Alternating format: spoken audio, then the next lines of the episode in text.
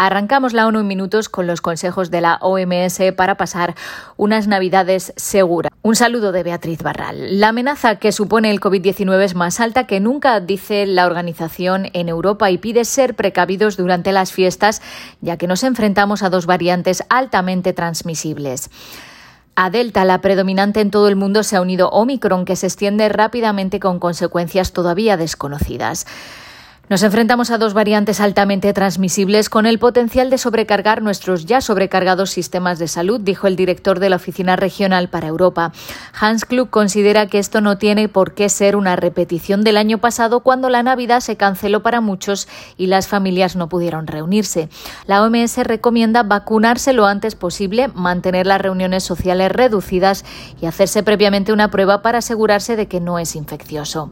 Además, es aconsejable evitar los lugares concurridos o cerrados, usar mascarillas bien ajustadas, respetar la distancia física de al menos un metro, ventilar los espacios interiores abriendo las ventanas y las puertas y mantener las manos limpias. Las llegadas de vacunas del COVID-19 a América Latina se están acelerando. Bolivia ha recibido hoy un millón de dosis. Se trata de un lote de vacunas de Pfizer BioNTech donadas por el gobierno de Estados Unidos vía el mecanismo COVAX.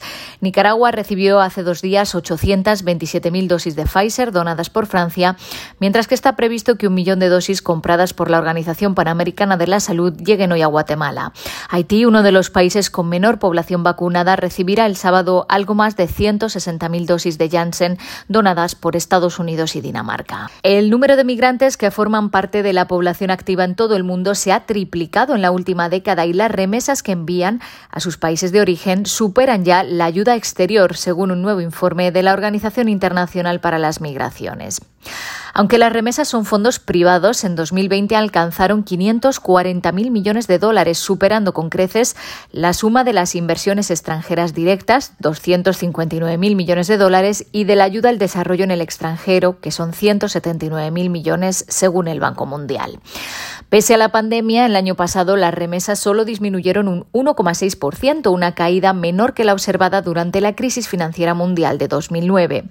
El flujo se mantuvo más estable de lo esperado porque los emigrantes siguieron enviando dinero a casa recurriendo a sus ahorros, así como por el cambio en el envío por vía digital en lugar de en efectivo.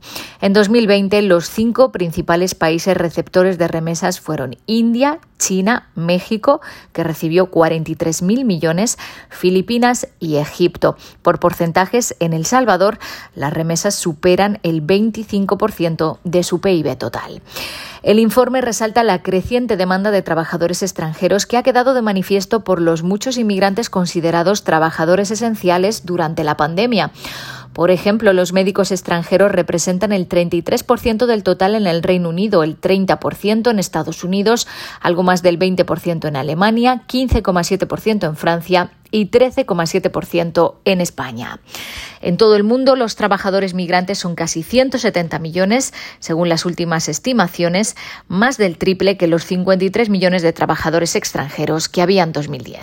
Y el jurista argentino Juan Méndez formará parte de un nuevo órgano de justicia racial creado por la ONU para promover la igualdad en la aplicación de la ley en todo el mundo. Yvonne Mogworo de Sudáfrica será la presidenta y Tracy Kisi de Estados Unidos otra de las integrantes integrantes. Este órgano tiene el mandato de examinar las causas profundas del racismo sistémico en las fuerzas del orden y en el sistema de justicia penal e investigarán también las respuestas de los gobiernos a las protestas pacíficas contra el racismo. Méndez es profesor en la Facultad de Derecho de la American University en Washington y fue relator especial sobre la tortura entre 2010 y 2016 y antes de eso asesor especial del secretario general de la ONU para la prevención del genocidio. Hasta aquí las noticias más destacadas de las Naciones Unidas.